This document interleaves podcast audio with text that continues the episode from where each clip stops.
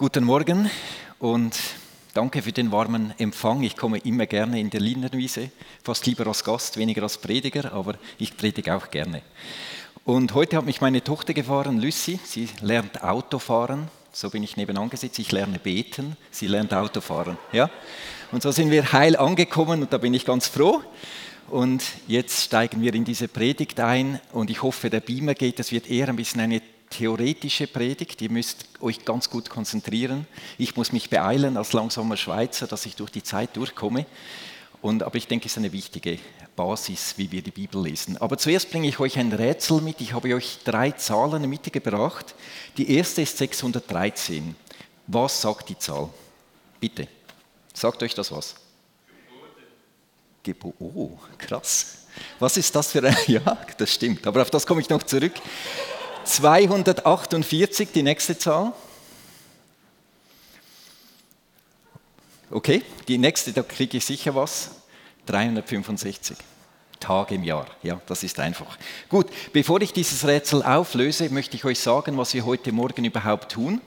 Und zwar möchte ich euch mitnehmen in die jüdische Welt, in die Welt von Jesus. Ja? Und es tut gut, eben zu wissen, dass Jesus kein Christ war. Ja, er war kein Evangelikaler, er war kein Livianer, ja, kein ETGler, er war Jude. Schon klar.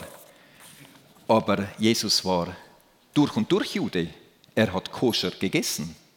Er ging in eine jüdische Schule. Vielleicht hat er so Zapfenlocken, das weiß ich nicht. Ja?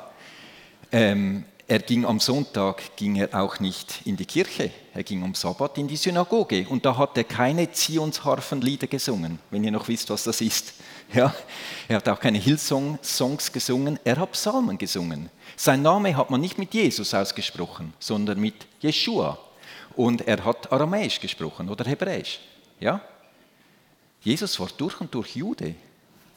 Einfach, dass uns das klar ist.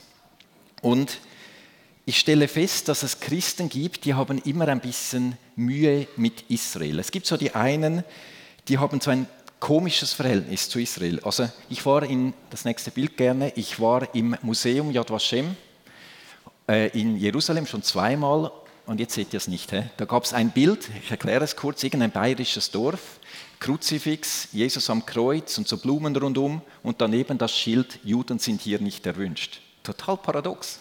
Ja? Zweiter Weltkrieg, traurige Geschichte.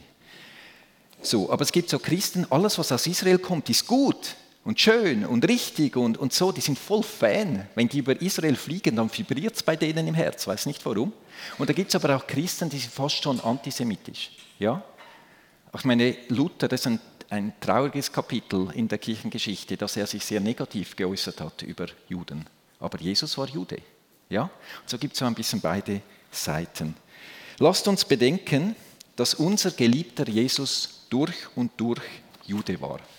Und jetzt, was wir jetzt im Speziellen machen heute Morgen, ist, wir schauen uns an, wie die Beziehung zwischen Lehrer und Schüler war, zwischen Professor und Student, zwischen Rabbi und Talmidin, ja, Jünger.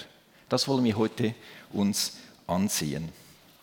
Was heißt es, Jünger von diesem Rabbi Jesus zu sein? So, jetzt zurück zu diesen Zahlen und ich bin erstaunt eben, dass das jemand wusste hier 613 Jahre. Die Rabbis haben gesagt, dass die fünf Bücher Mose, ähm, die ersten, also die fünf Bücher Mose, dass sie, die Tora, dass die 613 Gebote enthalten. Ja, das ist ihre Lehre. Und da haben sie gesagt, 248 von diesen Geboten, die sind positiv formuliert. Also du sollst ähm, zum Beispiel, du sollst äh, den Fremdling in deinem Land achten oder du sollst Vater und Mutter ehren. Die sind positiv formuliert. Und sie haben gesagt, 65 sind negativ formuliert. Ja, du sollst nicht die Ehe brechen. Du sollst nicht das ganze Feld abmähen, sodass die die Armen auch etwas davon haben. Du sollst keine Wucherzinse verlangen und so weiter. Ja, und die Superschlauen unter euch, oder, die haben es gemerkt, wenn man die zwei Zahlen zusammenzählt, gibt es 613, ja. Der Uwe da unten in der Technik, der ist der Schlauste von euch wahrscheinlich, der hat das sicher gemerkt. Ja? Okay, also, Und dann gibt es natürlich auch die Doppelbedeutung. Ja, 365 Tage hat das Jahr. Und, sie, und die Juden sagen, 248 Körperteile hat der Mensch. Ob das stimmt oder nicht, weiß ich nicht, aber sie haben das gesagt. Und damit meinen sie, dass, dass der Körper was Positives ist, der Mensch. Und es gibt 248 Teile. Und mit jedem diesen Teilen soll man an jedem Tag im Jahr Gott loben soll man die Gesetze einhalten. Das ist die Doppelbedeutung. Und sie sagen, dass das ein Ausdruck ist von dem, was wir im fünften Buch Mose lesen, im Kapitel 6. Du sollst deinen Gott lieben mit deinem ganzen Herzen, mit deiner ganzen Seele, mit deiner ganzen Kraft, mit jeder Faser von deinem Körper, jeden Tag im Jahr. Okay, so viel zu diesen Zahlen als Einleitung. Und jetzt steigen wir so richtig rein. Man muss wissen, dass diese 613 Gebote, die Tora, das Herzstück des ganzen jüdischen Lebens waren. Es war die jüdische Überzeugung, dass es der beste Weg ist, den Weg der Gesetze zu gehen, der Tora. Wenn du ein glückliches und erfülltes Leben führen möchtest, dann ist es gut, den Weg der Tora zu gehen. Und wir übersetzen das so Gesetz. Ja, aber eigentlich müsste man es übersetzen mit, äh, mit Anleitung oder mit Anweisung oder Tora ist der bessere Weg. Das ist so, das steckt so in diesem Begriff drin. Und jetzt musst du gut aufpassen. Die Rabbis haben gesagt, die Tora ist der Weg, die Wahrheit und das Leben. Kommt dir das bekannt vor? Johannes 14. Was sagt Jesus über sich selbst? Ich bin der Weg, die Wahrheit und das Leben. Und den Weg der Tora zu gehen, das auszudrücken, äh, zu leben, das war keine Last für die Juden. Das war kein Stress, das war kein Krampf, das haben sie gerne gemacht. Wir lesen das im Psalm 119, ein Psalm, der durchwegs über die Tora geht. Da steht, wie habe ich dein Gesetz, die Tora, so lieb? Ich liebe sie mehr als Silber und Gold. Ich habe Lust an deinen Anweisungen. Ich denke darüber nach Tag und Nacht. Und dein Wort ist süßer als Honig. So, und so war es die zentrale Leidenschaft von jeder jüdischen Frau, jedem jüdischen Mann, eben auf dem Weg der Tora zu gehen, es auszuleben. Und jetzt schauen wir uns das Ausbildungssystem an. Im Alter von fünf ungefähr sind die Kinder eingeschult worden. Ja, die kamen in eine lokale Synagoge und dann wurden sie in die Schulstufe Bet Sever eingestuft, das heißt Haus des Buches. Und in dieser Zeit haben die Kinder eigentlich nichts anderes gemacht, als die ersten fünf Bücher, also die Tora, auswendig zu lernen. Satz um Satz. Kapitel um Kapitel. Ich meine, halt mal den Finger rein in die Bibel, das ist so viel. Ich kann ja kaum ein Bibelvers auswendig. Die haben Satz um Satz auswendig gelernt. Und logisch, was da passiert ist, es hat eine Art Ausmusterung gegeben. Mit der Zeit hat man gemerkt, welche Kinder ein Händchen haben für, äh, für die Schrift. Und die, die nicht so gut waren, die hat man dann nach Hause geschickt nach dieser Zeit. Geht nach Hause, lerne das Handwerk deiner, deiner Eltern, äh, werde Fischer, Müller, was auch immer, äh, Schreiner und so weiter. Und die Guten, die wurden eingestuft in die nächste Stufe, das heißt Bet Talmud, also Haus des Lernens. Und das ging auch wieder so vier bis fünf Jahre ungefähr. Und da wurden sie dann unterrichtet in den restlichen Büchern des Alten Testaments. Jetzt musst du mal schauen. Ich meine, ich habe es vorbereitet. So viel. Satz um Satz, Wort um Wort, auswendig gelernt. Unglaublich. Und nicht nur das, oder? Da kommt noch die ganze orale Tradition dazu, also diese Überlieferungen und so weiter. All das haben sie studiert und auswendig gelernt. Und ja klar, da gab es eine Ausmusterung. Klar, das konnten nicht alle. Und die, die nicht so gut waren, wurde nach Hause geschickt. Lerne das Handwerk deiner Eltern. Du bist nicht gut genug. Du gehörst nicht zu den Besten der Besten. Vielleicht werden sie auch Kaufmänner, kann ja sein, Kaufleute, aber sie wurden nach Hause geschickt, das Handwerk der Eltern zu lernen. Und die Besten der Besten, die kommen jetzt in das Haus des Studierens, Bet Midrash. So, und jetzt ist das so. Diese wurden nicht automatisch da reingesteckt. Die mussten jetzt sich bewerben bei einem Rabbi. Oder sie wollten einen bekannten Rabbi suchen und von ihm angenommen werden, dass er sie unterrichtet. Kleine Frage, oder? Der Paulus, der hatte auch einen Gelehrter, einen Rabbi. Wisst ihr wer? Gamaliel, ja? Apostelgeschichte 22, irgend sowas. Oder der war stolz, dass er bei Gamaliel studiert hat. Ja? Und das ist nicht das gleiche wie heute an der Universität. Als Student willst du nicht oder wolltest du nicht primär Wissen anhäufen oder dass du alles weißt, sondern die wollten wissen, wie der Rabbi die Tora auslegt. Es war das höchste Ziel, so zu leben, wie der Rabbi das gemacht hat. Man wollte dem nachfolgen. Ja?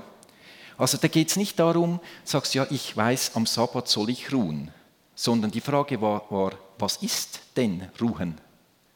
Was heißt das? Ganz konkret. Und wenn wir dann so die Bibel lesen, kommen so Sachen. Also darf ich Hände waschen am Sabbat? Oder ist das Arbeit? Darf ich eine Kerze anzünden? Oder was lesen wir in der Bibel? Darf ich so die Ähren abstreifen? Ja? Ist das Dreschen? Oder ist, hindert mich das an der Ruhe? Lesen wir doch in der Bibel so komische Geschichten. Aber deshalb, weil die Leute, die wollten wissen, was geschieht, wenn, wenn der Ochse beim Trinken in den Brunnen fällt. Darf ich ihn rausziehen? Ja klar darf ich ihn rausziehen. Oder hindert mich das an der Ruhe? Oder das hat die beschäftigt. Und deshalb lesen wir so komische Geschichten in der Bibel. Weil das war natürlich, das wollte man wissen. Ähm, also das, war, das waren immer ganz praktische Fragen. Und dann hat jeder Rabbi seine Auslegung gehabt über diese 613 Gebote. Der eine sagt, ja klar, du darfst das und das machen und das darfst du nicht, weil diese Geschichte und so. Und der andere sagt, ja, ich bin einverstanden, aber da bin ich nicht einverstanden. Und so hatte jeder Rabbi seine eigene Auslegung von den Gesetzen. Und dann hat man gesagt, meine Auslegung vom Gesetz ist mein Joch. Klingelt auch was? Also wenn du als Student wolltest du jünger werden von einem Rabbi, dann hast du gesagt, ich bin bereit, dein Joch zu tragen. Ich bin bereit, dein Joch zu tragen. Deine Art von Auslegung vom Gesetz. So hat man das gesagt. Und jetzt kennen wir alle auch einen Rabbi. Der hat von sich gesagt, mein Joch ist sanft mein Joch ist sanft und leicht. Das hat Jesus gesagt. Seid ihr noch dabei? Gut. Also, ich bin noch, es ist immer noch Theorie. das ist schon noch ein bisschen praktisch. Also, stellt euch jetzt mal vor, ihr seid jemanden, äh, ihr seid noch jung, ja? Ihr seid gerade am Ende vom äh, Bet Talmud, respektive am Anfang von Bet Midrash. Ihr beginnt mit dem Studium, ihr sucht euch einen Rabbi. Und du bewirbst dich. Und dieser Rabbi, der wird dich durchleuchten. Ja? Er will doch herausfinden, ob du fähig bist, sein Joch zu tragen. Das nimmt ihn Wunder, weil er möchte, dass seine Lehre verbreitet wird, dass sie weitergeht. Er will nur die Besten der Besten.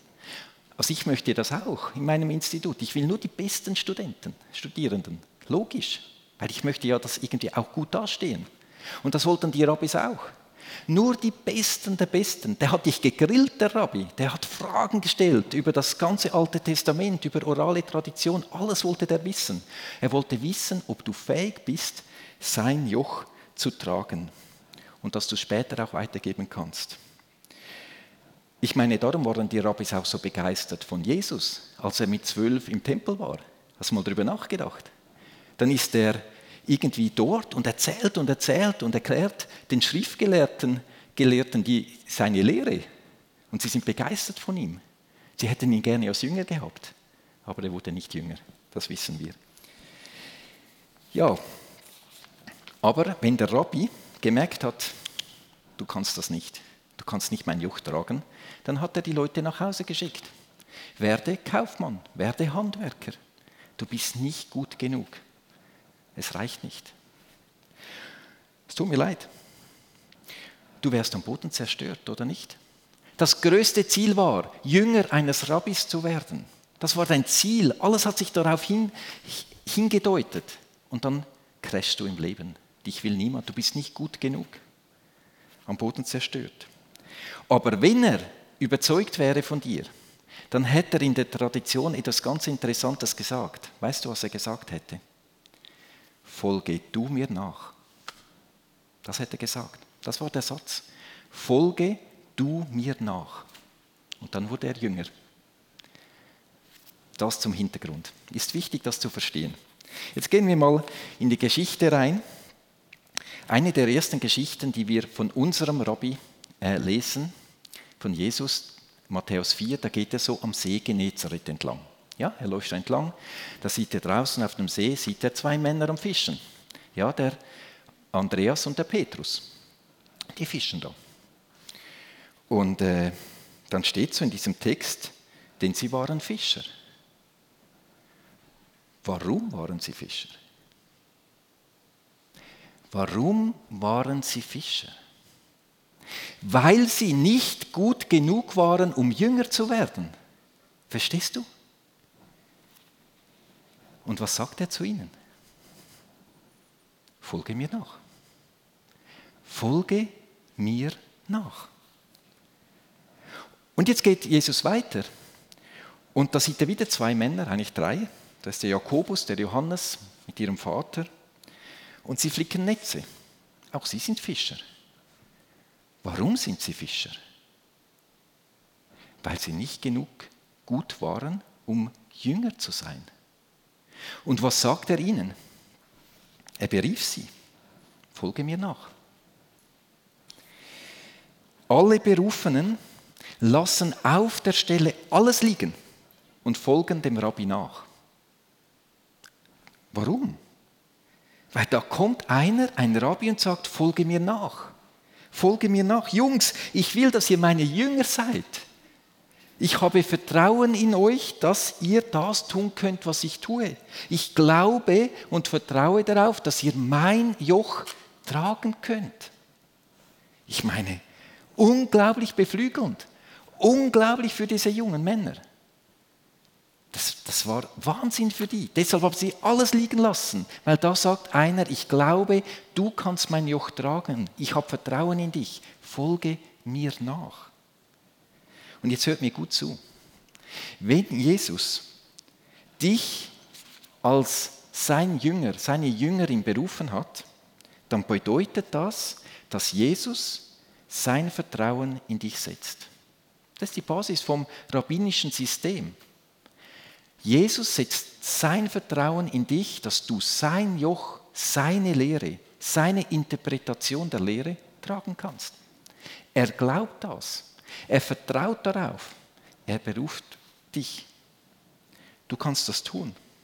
Und das heißt nicht, dass er hofft, dass du das vielleicht schaffst, dass du über die Runde kommst bis zum Tod, sondern er glaubt, dass du so werden kannst wie er. Warum betone ich das heute Morgen? Jesus fordert, wenn wir die Bibel lesen, fordert eben Jesus seine Jünger dann aufs Äußerste heraus. Oder? Das, machen wir mal so einige Beispiele. Lukas 14, da geht Jesus, geht vorne weg, hinten eine große Anzahl von Jüngern. Ja? Da läuft er so, irgendwann stoppt er, dreht sich um und dann sagt er, Jesus wandte sich um und sprach, er sagte, schaut, wer nicht sein Leben hasst, der kann nicht mein Jünger sein. Und wer nicht sein Kreuz auf sich nimmt, der kann mir nicht nachfolgen. Wer nicht alles aufgibt, kann nicht mein Jünger sein. Also ich meine, er dreht sich um, stopp, freeze, alle. Und dann sagt er, wenn ihr nicht kompromisslos mir nachfolgt, könnt ihr nicht mein Jünger sein. Das ist schon krass, wenn man das mal so liest. Oder eine andere Stelle in der Bibel, bei der Bergpredigt, da sagt Jesus, wenn eure Gerechtigkeit die der Schriftgelehrten und Pharisäer nicht bei weitem übertrifft, dann werdet ihr nie ins Himmelreich kommen. Es ist schon krass. Und nachher folgt seine, in der Bergpredigt, seine Auslegung, wie er die 613 Gebote versteht. Und da sagt er zum Beispiel, also das Gebot, du sollst nicht töten, das ist nicht erst, wenn du jemand mit dem Baseballschläger eins auf, auf, auf den Kopf schlägst, sondern jedes Mal, wenn du deinem Bruder ein schlechtes Wort an den Kopf wirfst. Das ist meine Auslegung vom Gesetz. Oder die Ehe brichst du nicht, wenn du mit einer fremden Frau im Bett liegst, sondern jedes Mal, wenn du eine Frau begehrst, die dir nicht gehört. Das ist meine Auslegung vom Gesetz. Das ist knallhart. Dieser Rabbi fährt eine viel härtere Gangart oder klare, klare Auslegung vom Gesetz als viele seiner Zeitgenossen. In Johannes 6 lesen wir dann, empört sagten viele seiner Jünger, was er da redet, ist eine Zumutung. Wie kann man von jemandem verlangen, sich so etwas anzuhören? Ja, und dann heißt es ein bisschen später, von da an zogen sich viele seiner Jünger von ihm zurück und begleiteten ihn nicht mehr. Und Jesus rennt den, diesen Leuten nicht nach. Er fragt sogar seine zwölf, die Ängsten, wollt ihr auch gehen? Wollt ihr auch gehen? Machen wir einen Szenenwechsel. Da kommt ein reicher Mann zu Jesus, ein Neureicher so. Er fragt Rabbi, was muss ich tun, um ins Reich Gottes zu kommen? Und was sagt Jesus? Geh, verkauf alles, was du hast, gib alles auf und dann komm und folge mir nach. Ja, der Mann geht traurig weg. Ist zu viel für ihn. Und Jesus rennt ihm nicht nach, er macht ihm nicht das niederschwellige evangelikale Angebot, ja, beginn mal mit dem Zehnten. Ja? Nee, er rennt ihm nicht nach. Ja, er sagt, ich will, dass ihr alles mit den Armen teilt. Ihr Leid ist auch mein Leid. Kompromisslos, knallhart. Heute würde man wahrscheinlich sagen, Jesus ist ein schlechter Evangelist. Ja? Den sollte man nicht einsetzen als Evangelist. Mit dem kann man keine Kirche bauen. Das vertreibt ja die Leute. Ich hoffe, wir bauen Kirche mit Jesus. Ja? Aber Jesus war auch nicht evangelikal. Jesus war Jude, durch und durch. Gut, kommen wir jetzt zu diesem Joch. Wie ums Himmels willen kann Jesus behaupten, mein Joch ist sanft. Meine Auslegung vom Gesetz ist sanft, ist leicht. Nehmt mein Joch auf euch und lernt von mir, denn ich bin gütig und von Herzen demütig, so werdet ihr Ruhe finden für eure Seele. Wie kann er sowas behaupten? Und ich glaube darum, weil er nicht nur alles von uns fordert, weil er nicht nur will, dass wir alles geben, sondern weil er sein Vertrauen in uns setzt, dass wir so werden können wie er. Weil er glaubt und vertraut, dass wir sein Joch tragen können. Weil er sagt, folge mir nach. Du kannst so werden wie ich, weil ich darauf vertraue. Nicht, weil ich es hoffe, weil ich weiß, dass du ein fähiger Jünger sein kannst. Nimm auf dich mein Joch. Nimm, nimm das Joch auf dich. Lerne von mir. Ich bin sanft. Ich bin gütig. Bei den Taufen muss ich manchmal ein bisschen schmunzeln. Ich weiß nicht, wie es bei euch ist. Bei uns erzählen die Täuflinge ihre Lebensgeschichte, Lebensbericht. Und dann kommt es meistens so auf einen Punkt, wo sie sagen, an dem Ort, da und da habe ich, mich, hab ich mich für Jesus entschieden. Das ist schon gut. Ja. Aber ich muss ein bisschen schmunzeln, weil eigentlich ist das eben nicht so. Jesus hat sich für uns entschieden. Ja, das ist wichtig. Er sagt, nicht ihr habt mich erwählt, sondern ich habe euch erwählt und euch dazu gesetzt, damit ihr hingeht und Frucht bringt. Nicht ihr habt euch entschieden. Ich habe mich für euch entschieden. Und ich vertraue darauf, dass ihr so werden könnt wie ich. Ich habe die Absicht, dass du Frucht bringst. Und du kannst das tun mit der Kraft des Heiligen Geistes. Du bist nicht alleine, schon klar. Es geht nicht um eigene Bemühungen. Jesus vertraut darauf. Die Frage ist, ob du das glaubst. Das ist die Frage heute Morgen. Zweifelst du an dir selbst, dass du nicht gut genug bist, nicht zu den Besten der Besten gehörst? Oder vertraust du und glaubst du darauf, dass Jesus sein Vertrauen in dich reinsetzt, dass du so werden kannst wie er? Sein Jünger, seine Jüngerin zu sein. Glaubst du das auch? Und jetzt schließe ich hier ab und möchte euch noch eine Geschichte erzählen. Matthäus 14. Es ist nach der äh, Speisung der 5000, das große Wunder, was Jesus dort tat. Es gibt einen Riesensturm, die Jünger sind schon vorweg auf dem Schiff, windet und Wellen und Zeugs und Sachen und Jesus kommt hinten nach. Er kommt übers Wasser. Wir kennen die Geschichte. Jesus geht auf dem Wasser. Wie abgefahren ist das? Ja? Also der läuft über das Wasser, kommt in die Gegend, die Jünger haben Angst, denken, es ist ein Gespenst oder was. Und irgendwann einmal merken sie, das ist doch Jesus. Und der Petrus, der ruft, Meister, wenn du das bist, dann rufe mich zu dir. Dann will ich auf dem Wasser dir entgegenkommen. Ich meine, das ist auch abgefahren, oder? Und ich meine, das typisch Petrus, sagt man ein Sanguiniker, oder? Der ist irgendwie wieder überdreht. Der, studiert, der muss zuerst sprechen, dass er weiß, was er meint, oder? Der muss immer zuerst hören, was er sagt. Und, aber der sagt das so. Dem brennen die Sicheren durch. Aber jetzt mal ganz ehrlich, in Tat und Wahrheit, wenn wir das, was wir heute Morgen theoretisch gelernt haben, wenn wir das jetzt mal praktisch umsetzen, dann ist es doch das Normalste auf der Welt, was Petrus hier macht. Er will doch der Jünger vom Rabbi Jesus sein. Und wenn Jesus über dem Wasser geht und ihm vertraut, dass er sein Jünger ist und dass dieselben Dinge tun kann wie Jesus, dann ist doch das das Normalste auf der Welt, dass er übers Wasser geht. Das ist nicht so abgefahren, wie wir denken. Ja? Und eben er sagt dann, Jesus, wenn du es bist, dann rufe mich zu dir. Ich will auf dem Wasser zu dir kommen. Und was sagt unser Jesus? Komm, Petrus, komm. Ja, komm. Warum? Weil ich glaube, dass du das tun kannst. Du bist mein Jünger, ist doch klar. Schritt um Schritt. Und dann steigt er so aus dem Boot, alles wackelt. Ich meine, ich muss mir das, ich muss echt das mal vorstellen. Dann steht, steht er auf das Wasser und das hält und er geht ihm Schritt um Schritt entgegen. Ein echter Mensch, ja? Ein Mensch wie wir, ein ganz normaler Mensch. Und dann steht er auf dem Wasser und irgendwann bekommt er Angst und dann sinkt er ab. Und er ruft, Jesus, hilf mir, rette mich. Jesus, komm, hilf mir. Und Jesus, wie immer, oder sanft, gütig, hält er die Hand hin. Ja, er hält ihm die Hand hin, wie immer uns auch ins Herz. Hält uns die Hand ins Herz.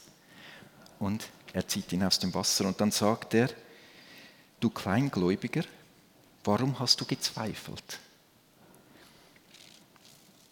An was oder an wem zweifelt jetzt dieser Petrus? Ich weiß schon, was die gängige Vorstellung ist. Man sagt dann, ja, er zweifelt an Jesus. Aber kann das sein? Ich meine, Jesus hat vorher ein Riesenwunder gemacht. Er hat 5000 Leute äh, gesättigt. Er ist über, das Wasser gelaufen. Er hat die Stürme äh, stillgelegt. Zweifelt der Petrus wirklich an Jesus, dass er Gottes Sohn ist? Ist das logisch? Nein, das ist nicht logisch in meinen Augen. Ich finde es sogar sehr unlogisch. Ja? Ich denke oder ich glaube, er zweifelt an sich selbst. Er zweifelt, dass er nicht Jünger von diesem Rabbi werden kann sein kann. Er zweifelt, dass er nicht das Joch tragen kann. Er ist ja nur Fischer. Und das ist vielleicht der Punkt von heute Morgen. Jesus will, dass sein Jünger, der Petrus, glaubt und vertraut, dass er so werden kann wie sein Meister.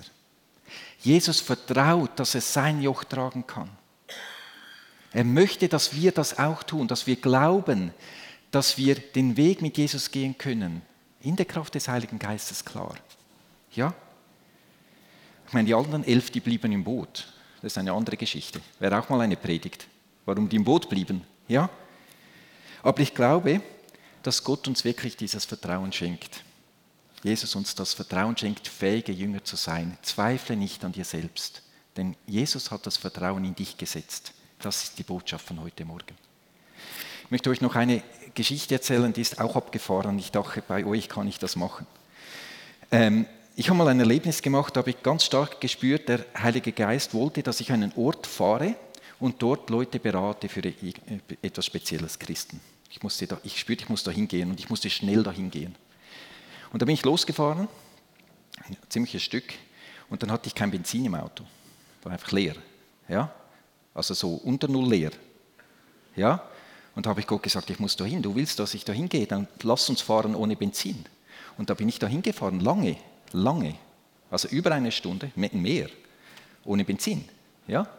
Ja, das ist das Logischste auf der Welt. Wenn Petrus auf dem Wasser geht, kann ich auch fahren ohne Benzin.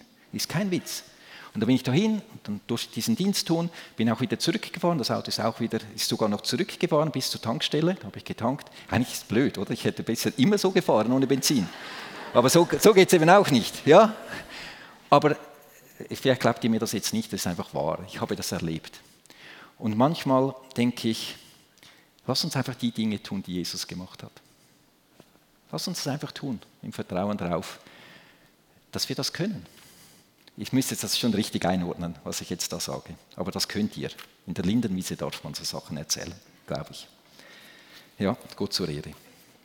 Die Frage bleibt, und mit der schließe ich jetzt ab, dann gehen wir den Lobpreis. Und über das könnt ihr nachdenken. Glaubst du das auch?